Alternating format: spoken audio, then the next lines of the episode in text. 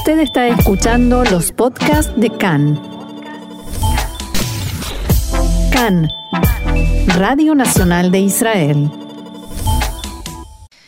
Segundo bloque, aquí en CAN en español, me están diciendo que tenemos algún tipo de dificultad con el Facebook Live. Creo que nos están escuchando, pero no nos están viendo, ¿no es así, Parece que se apagó la cámara. Ahora lo, lo vamos Ta- Acá a revisar. tenemos un concepto de, en Argentina muy conocido que se lo atamos con alambres y acá literalmente está atada con alambre la cámara. Claro. Así que, Ahora lo vamos a, ahora vamos a ver cómo lo arreglamos. pero bueno, estamos ahora con nuestro invitado del día, que es eh, Daniel Klastornik, que es licenciado en comunicación audiovisual. ¿Es correcto lo que estoy diciendo, Dani? ¿Cómo estás? Bienvenido. Eh, eh, muchas gracias por, por recibirme. Sí, es correcto, soy licenciado, sí. Trabajás también vos eh, en el ámbito de las vará, de, digamos, explicar un poco la postura de Israel y de, defender eso ante el mundo, ¿no? Sí, yo lo veo como, como mostrar nuestro lado de la historia, nuestra narrativa, este, explicar un poco, sí, cuál es la realidad que se vive acá. Y estás ahora escribiendo un libro al respecto. Eh, estoy escribiendo un libro sobre, sí, sobre anti- antisionismo y antisemitismo. Está, perfecto. Creo que está bien la presentación. Podemos arrancar. Yo justamente mencionabas antisemitismo y antisionismo. Me parece que es eh, importante definir los conceptos. Si podemos empezar por ahí y después ir desarmando la idea a ver si es equiparable o no. Bueno, sí, ese es un poco el problema de todo esto, ¿no? Porque, ¿qué se entiende por sionismo? Es, es un Mm. término bastante complejo, bastante problemático, incluso diría, porque di- distintas personas entienden cosas muy distintas por sionismo. Eh, para algunos es sinónimo de liberación, para otros es sinónimo de opresión. Mm. Eh, para los israelíes es una cosa, para los palestinos es otra. Eh, no sé, los ultraortodoxos tienen su propia definición de- o entendimiento de- del sionismo. Eh, para algunos es sinónimo de irse a vivir a Israel, para otros es sinónimo de apoyar todo lo que hace Israel. Eh, entonces, ya es un tema, ¿no? ¿Quién, quién define qué, qué es sionismo? ¿Quién tiene la autoridad para definir qué es sionismo y qué no es? Mm. Entonces, acá para mí es importante recalcar dos eh, aspectos. El primero es que el sionismo es un movimiento judío. Sea lo que sea, es un movimiento judío. Y creo que nos corresponde a nosotros, a los al pueblo judío, definir qué es y no es. Mm. Y es algo que he visto muchas veces en, en- en palestinos o en activistas palestinos decir cosas como, no, no, ustedes no saben lo que es el sionismo. Yo les voy a decir, nosotros les vamos a decir qué es el sionismo. Y para mí no, no le corresponde al de afuera definir, es un movimiento nuestro. Y Mm. creo que nos corresponde a nosotros, eh, sobre todo como un pueblo que fue históricamente definido por, por el otro, que, que yo diría que incluso es parte de la idea del sionismo, es defi- eh, la- definirnos por nosotros mismos. Eh, Interesante eso. y, y creo que nos corresponde a nosotros definirnos. Eso en primer lugar. En segundo, yo no sé si al antisionista le corresponde definir el sionismo, porque no, no sé, no conozco ningún movimiento que fue definido por la gente que se opone a él. Por ejemplo, no sé si al antifeminista le corresponde definir qué es el feminismo. Me parece que es al feminista o a la feminista, ¿no? Le, corresponde definir. Pero ahí es donde tengo una, una pregunta que capaz que antecede a la cuestión de, de qué es sionismo y antisionismo. Porque hablabas de- antes, decía Jesse, ¿no? Vos haces, te a la Suará. Y, la Suará vos la definiste como una especie de espacio para dar nuestra propia narrativa. Cuando uno crea el sionismo, te pregunto, ¿no? Corregime si estoy equivocado, pero cuando uno crea el sionismo como movimiento, una vez que se va para afuera, una vez que sale de, nuestro... Bueno, es entendible que en la esfera pública se empieza a tratar de definir qué es, qué no es, porque lo pusiste ahí, está en el aire, ya existe. Entonces son dos preguntas. Primero, si eso es, te parece ilegítimo que una persona vea un movimiento y lo defina. Como puedes definir como bueno o malo a eh, movimientos políticos, movimientos... Y la segunda pregunta es, que, está incluida si querés, si este, este tema de la, de la como nuestro espacio para nuestra narrativa, entiende que por cuanto es nuestra narrativa, debe haber también otra narrativa. ¿Entendés lo que digo? Eh, sí. O sea, pero ¿cuál, ¿cuál sería la pregunta? Este, La segunda pregunta. La segunda pregunta es si, si la, la Asbará entiende que así como nosotros queremos eh, poner nuestra narrativa, si entiende que también tiene que existir otra narrativa. Como que una no es- contra Asbará, Claro, que, que- que necesariamente, digo, ¿no? Que tiene que, que necesariamente va a existir una narrativa distinta a la narrativa de la Asbará. Es que sí, yo, yo creo que justamente de, de ahí nace la Suara, ¿no? Es Yo creo que nace como, como, como respuesta eh, a, a la narrativa anti, anti-Israel. Es como la, le- como la idea de, de- de mostrar también nuestro, nuestro lado de la historia y nuestra... eh, sí, no sé. Eh, pero creo, no sé, yo realmente creo que es sigue siendo un, un- un movimiento judío y creo que... O sea, entiendo que está bien que haya otra narrativa eh, y creo, incluso creo que está bien que, que la idea de desafiar nuestra propia narrativa. Y creo que, es, creo que es algo que a mí me parece muy interesante de la narrativa israelí, que es algo que, que la podemos eh, cuestionar constantemente. Yo no sé si es una posibilidad, por ejemplo, dentro de la sociedad palestina, eh, desafiar o cuestionar esa narrativa. No lo sé. Tipo, no sé hasta, qué- hasta qué punto se No, puede. pero ¿qué te pasa con otros que desafían tu narrativa? Eso es lo que yo digo. Bueno, esa, esa es un poco la pregunta. ¿Quién tiene la autoridad para hacerlo? Eh, yo creo que hoy en día existe cierto consenso de qué es el sionismo. Eh, creo que la gran mayoría del, pueblo judío, yo, creo que la mayoría del pueblo judío creo que tiene más legitimidad pa- para definir eh, qué es el sionismo y no una minoría que no representa quizás la mayoría. Eh, y creo que hoy, en día, hay cierto consenso de que sionismo significa autodeterminación del pueblo judío. Es el derecho a autodeterminación del pueblo judío. Entonces, si agarramos literalmente que es antisionismo, sería eh, un intento por poner fin a, a la autodeterminación del pueblo judío. Pero una pregunta ahí, porque la autodeterminación del pueblo judío no tiene nada que ver, ahí no estamos hablando de nada nacional en el sentido Israel, que sería como medio la definición de sionista, ¿o no? O sea, el- la figura de Israel como nuestro país. Eh, sí, no, claro, no, no, no, no tienen específicamente que ver con Israel en sí, es la idea, el derecho eh, en sí de, de autodeterminación, que es un derecho eh, internacional, es un derecho que todos los pueblos tienen, pero que en el caso de, es, en el caso del pueblo judío que ese, ese derecho es cuestionado o es negado. Entonces ahí ya empiezas a ver que hay algo de, de- antisemitismo ahí. ¿Por qué este derecho que se le, se le, eh, se le ofrece, que, que es un derecho que todos los pueblos Tienen. o deberían tener, ¿por qué al pueblo judío justamente se le niega? O sea, ¿por qué esa diferencia entre el pueblo judío eh, y los demás? Además, creo que es, es interesante la idea de que no es lo mismo para mí el antisionismo hoy en día que el antisionismo ante- hace 100 años.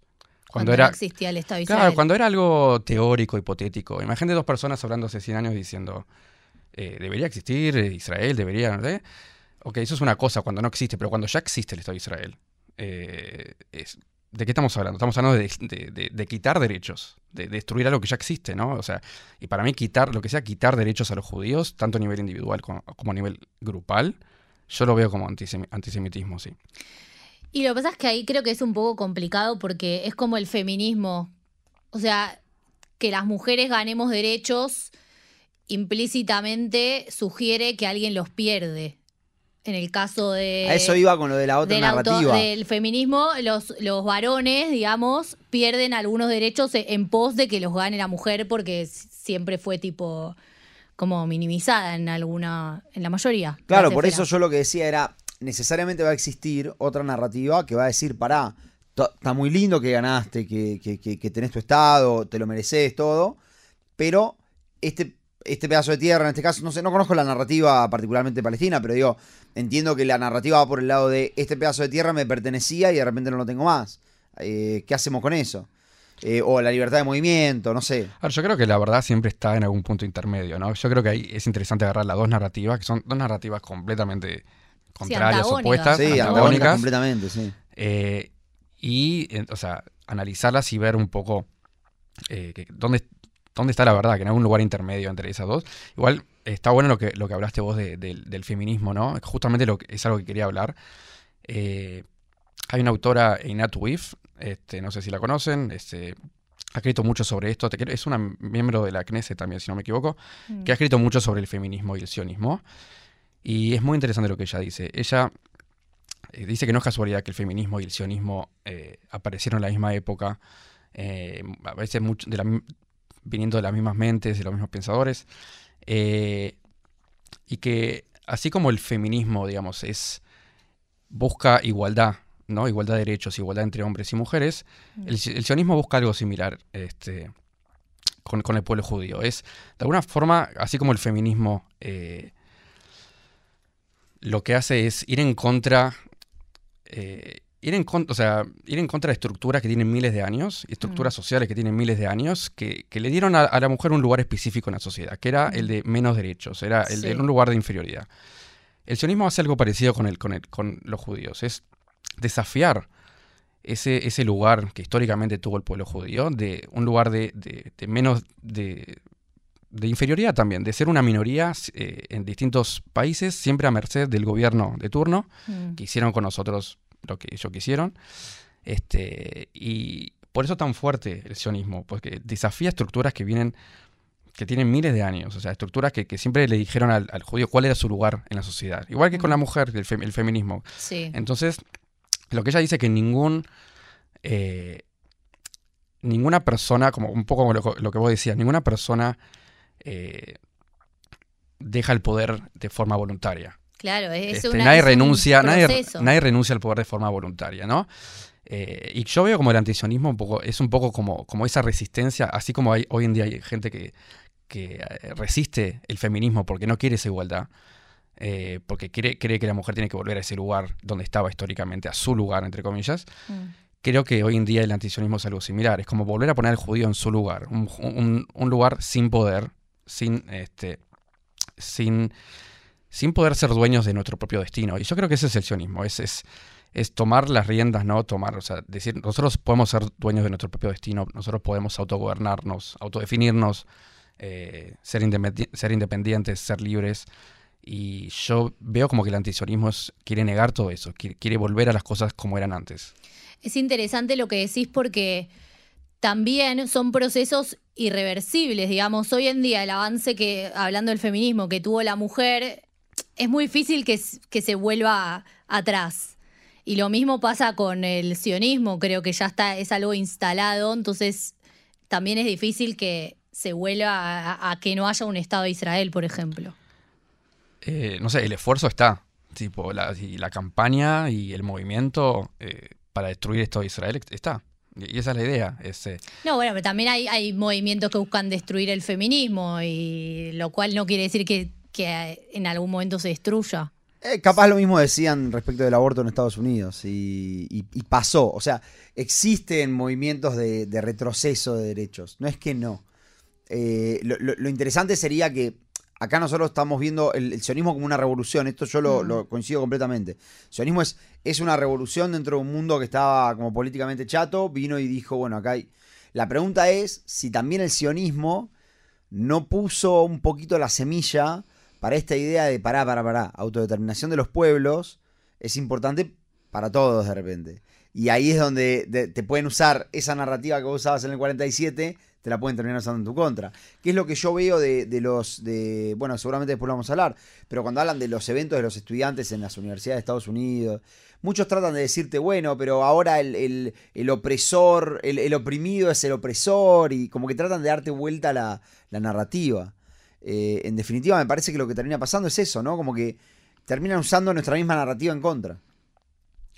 eh, sí, yo creo que lo que pasa también es que incluyen cosas eh, o intentan ligar al, sionismo con cosas que no necesariamente son propias del sionismo para mí. Por, ejemplo, cuando hablan de que estos grupos que decimos, que dicen que el sionismo necesariamente se opone a la autodeterminación de los palestinos.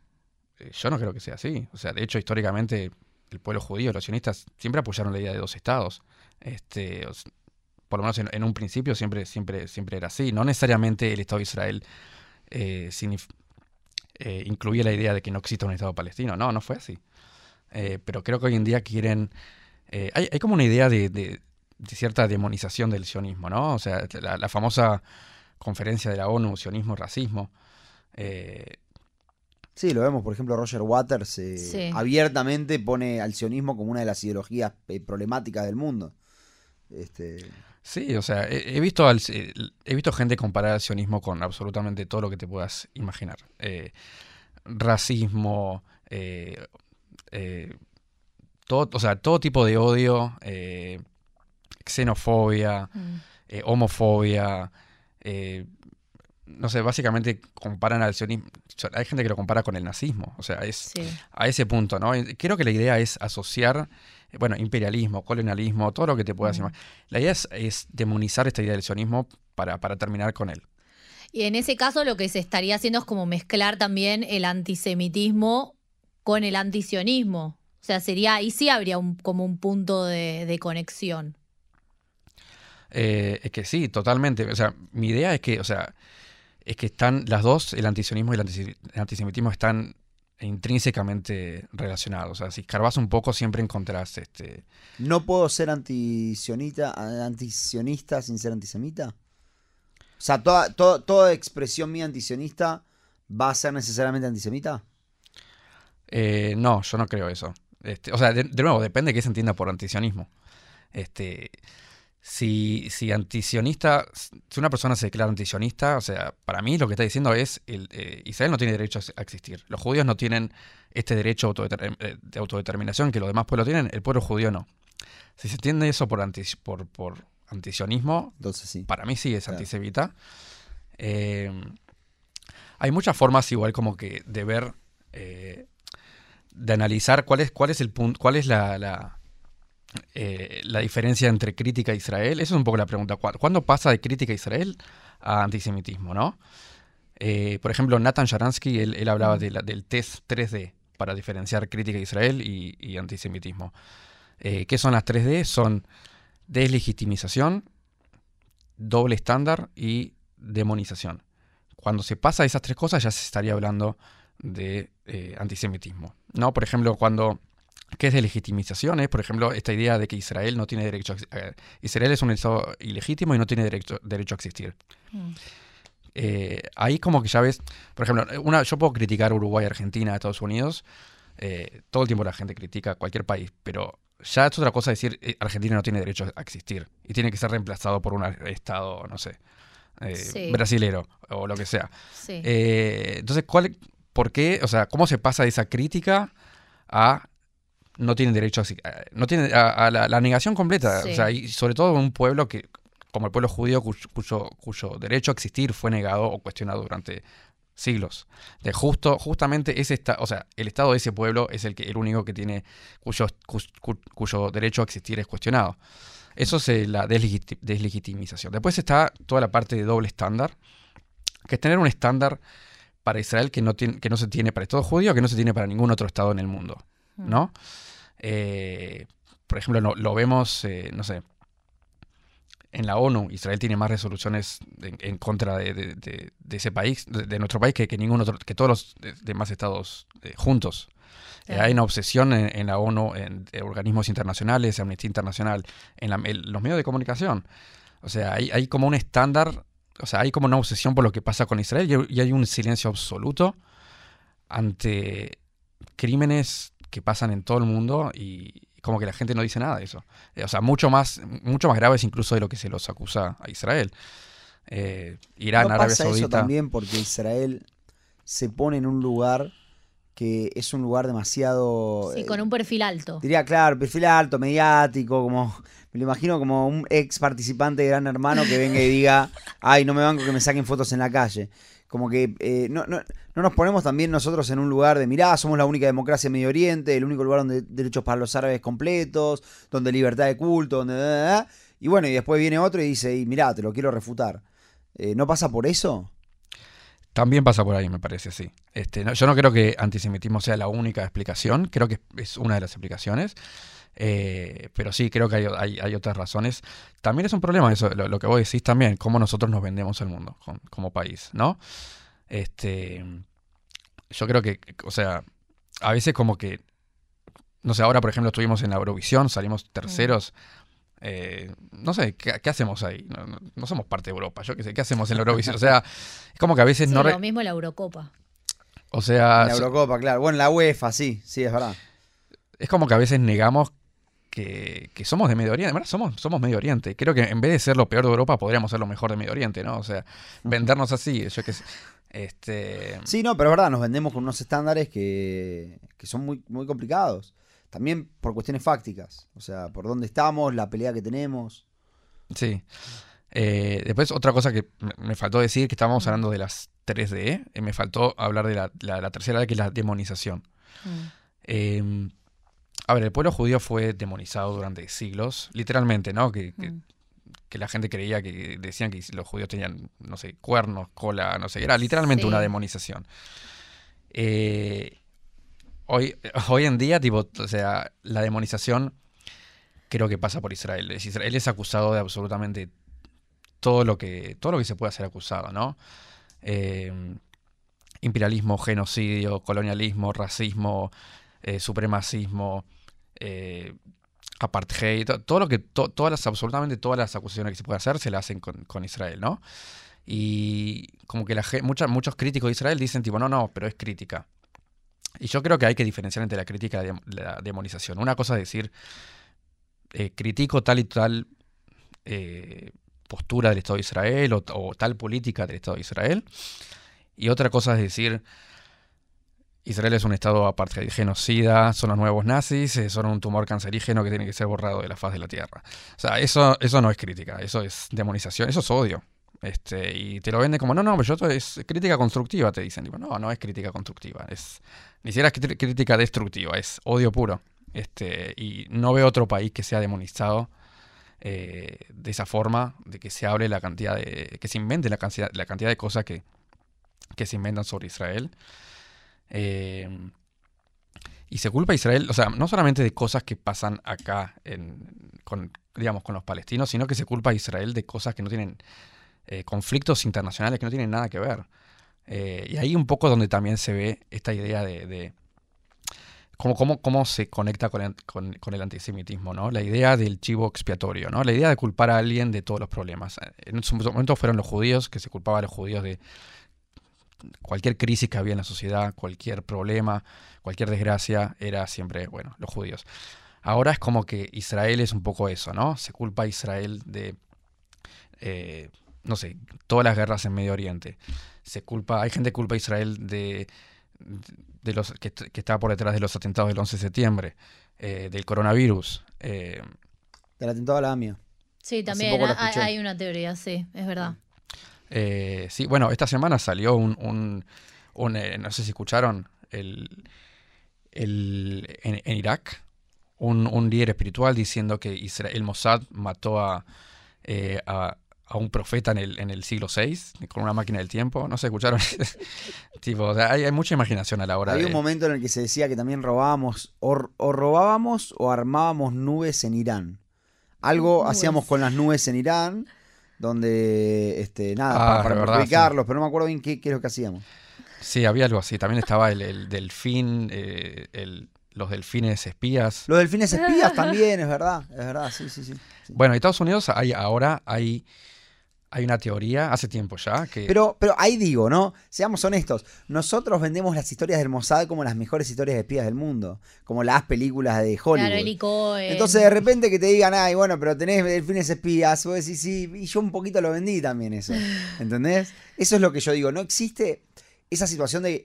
Nos pusimos también en este lugar. Como que a veces siento que las Bará tiene la obsesión de decir, mirá como todo, todo esto que vos ves como un problema en el mundo es perfecto en Israel. Y eso es lo que me parece que también pone a, a- porque vos hablabas del doble estándar, como la segunda D. Eso es lo que también te pone en el riesgo del doble estándar. Porque, y claro, la gente va a venir y va a empezar a, decirte, mira, no es tan perfecto. ¿Hay derechos para los homosexuales? Hay. ¿Hay eh, tratamientos de conversión? También hay. Eh, como que Sí, hay todo es relativo en hasta todos ahí lados. también, hay derechos hasta ahí. Claro, yo lo que digo es Bueno, todo es relativo viniendo, en todos lados. viniendo de Latinoamérica, por lo menos de Argentina, matrimonio igualitario Matrimonio acá no existe. Claro, sí, sí, sí. eh, sí, yo igual creo que la gente va a hacer acusaciones en contra de Israel, independientemente de lo que, de lo que hagamos o no hagamos. Es lo mismo con el antisemitismo, o sea, más allá de lo que el judío hacía o no hacía, siempre estaban las acusaciones, siempre estaban eh, los mitos antisemitas, de, de- independientemente de que, de que el judío tenía o no, generalmente el judío no tenía ningún poder y aún así siempre fue acusado de tener, de controlar esto, controlar lo otro, Sí, los controlar protocolos de los Mm, avisiones. los protocolos. Y era, creo que es más la idea que se tiene sobre los judíos que lo que los judíos hacen. Y nuevo, es algo parecido eh, con Israel, me parece. Es lo- la idea que se tiene de Israel, independiente del- de- independientemente de lo que Israel haga o no. Pero sí, agarrando un poco lo que, lo que dijiste vos, Es un problema, eh, de hecho lo hablábamos el otro, eh, lo hablábamos hace poco contigo, eh, la idea es que si no hay gente que abusa un poco del término anti- antisemitismo, ¿no? Para, para incluir crítica eh, crítica verídica hacia Israel, Claro. ¿no? Entonces, eh, ef- efectivamente hay gente que sí, que dentro del... de- Como que va de los dos lados, del antisionismo al antisemitismo y del antisemitismo al antisionismo. o sea, agarrando un poco lo que, claro, lo que, lo que, lo que decías vos, por un lado tenés gente que, que, que vende este, este- este- dentro del mundo, quizás gente, no sé, eh, dentro de- del marco pro-Israel, gente, eh, gente que vende esta idea de que Israel es el mejor país del mundo. Y por otro lado tenés los antisionistas, el, el marco anti-Israel, que es Claro. eh, Israel es el peor país del mundo. Entonces, es como que o sos un ángel o sos el demonio. Mm. Y como que se pierde, se pierde la moderación, se pierde la... la- la- se, pierde la realidad acá. O sea, no somos ni una ni la otra. No somos ni el mejor país del mundo, no somos el peor país del mundo. Somos un país, en cierto sentido, como cualquier otro, en otros sentidos no, pero que estamos en una situación muy complicada y hacemos lo que podemos este, en la situación en, la que desde el primer día siempre estuvimos ahí, eh, en esa situación, y bueno, ha- hacemos lo que podemos, a veces hacemos las cosas bien, a veces hacemos las cosas mal, pero como que creo que hoy en día es difícil tener esa conversación, esa crítica constructiva que Israel sí, tipo, que, Israel sí se benefi- beneficiaría de, esa- de, esa- de esa- de ese diálogo, porque, porque no hay diálogo, porque, o sea, es, es o, la gente que no quiere ver nada, absolutamente nada malo de Israel, porque quiere seguir con esa imagen de que Israel es perfecto, o la gente que no es capaz de reconocer de que, de que Israel es un, eh, es un país y que, y que también, o sea, que solo ve la- la- lo negativo y solo eh, repite y repite, repi- repite demonización y demonización. Entonces, como que es difícil llegar a un punto intermedio y tener ese diálogo, ¿no? ¿Existe una narrativa intermedia, así como un movimiento intermedio dentro de esto? Eh, no sé. Yo creo, yo creo que la narrativa, igual la narrativa israelí o judía israelí, yo creo que cambió, evolucionó, para mí. Quizás, quizás incluso lo hizo porque apareció la narrativa palestina. Pero, por ejemplo, antes yo creo que la narrativa israelí era nosotros éramos los buenos y ellos eran los malos, tipo el, el- mundo árabe, los que nos atacaron, bla, bla, y nosotros somos... Y yo creo que hoy en día la, la narrativa israelí es más compleja, ¿no? Es como que te dice... Esperá, no, no es, no es eh, blanco y negro la cosa, es, es bastante más complejo, ¿no? Eh, en ese sentido, yo, yo creo que hay una diferencia entre la narrativa palestina y la, narrativa israelí. Yo veo la narrativa palestina como bastante blanco y negro. Blanco y negro, bien. Eh, nosotros somos las víctimas y ellos son, eh, o sea, el- ellos son el opresor, nosotros somos el oprimido, tipo ese. No hay ellos literalmente te lo dicen así, es blanco y negro, es oprimido y opresor, buenos y malos. Y la narrativa israelí hoy en día yo creo que te dice que no, no es, es compleja la situación, es, es complicada. Este, no hay buenos y malos acá, no hay víctimas, o sea, eh, vos no podés mirar algo como la segunda intifada, o sea, y decir, ah, bueno, este pueblo palestino son víctimas. Pobrecitos, Mm. claro. O sea, es algo eh, sangriento, violento, que se llevó la vida de miles. O sea, es, es, eh, es compleja la situación. Sí, los ataques a civiles son muy difíciles de justificar desde la narrativa esa. Pero lo hacen. Pero lo hacen, claro, pero lo hacen. sí. Este, es más, como que todo el tiempo escucho esa idea de que eh, ningún. o sea, eh, viniendo de parte de, de- de palestinos o de activistas palestinos, esta idea de que no existen civiles israelíes. De que todo civil israelí es, es un militar.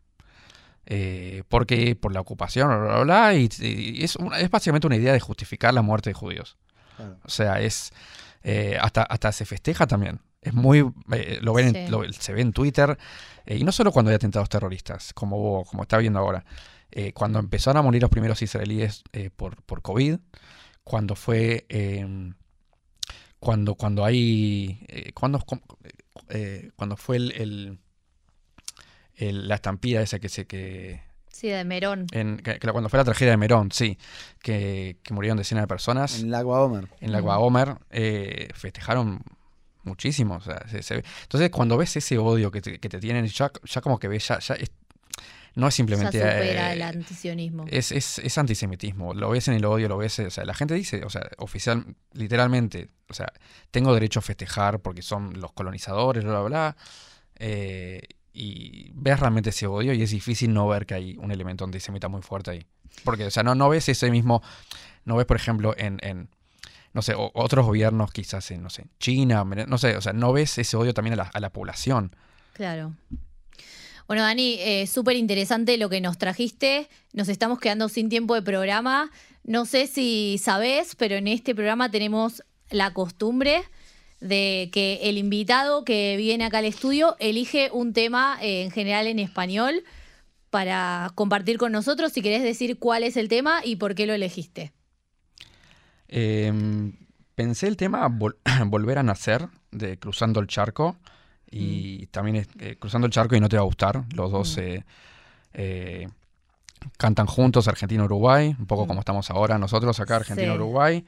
Este, es una canción muy linda, más Cruzando el Charco Cruzando también, ¿no? el charco, sí. Es una, no sé, se me ocurrió ahora, es una canción muy linda. Está muy Me bien. gusta, lo banco. Perfecto, perfecto. Bueno, muchas gracias, Dani, por, por haber estado con nosotros esta tarde y te, ya te comprometemos para que vengas de vuelta con o sin el libro. Con el libro ya Sin el libro no publicado. algún día, algún día lo terminaré ese libro. bueno, muchas gracias. Gracias, Dani. A ustedes.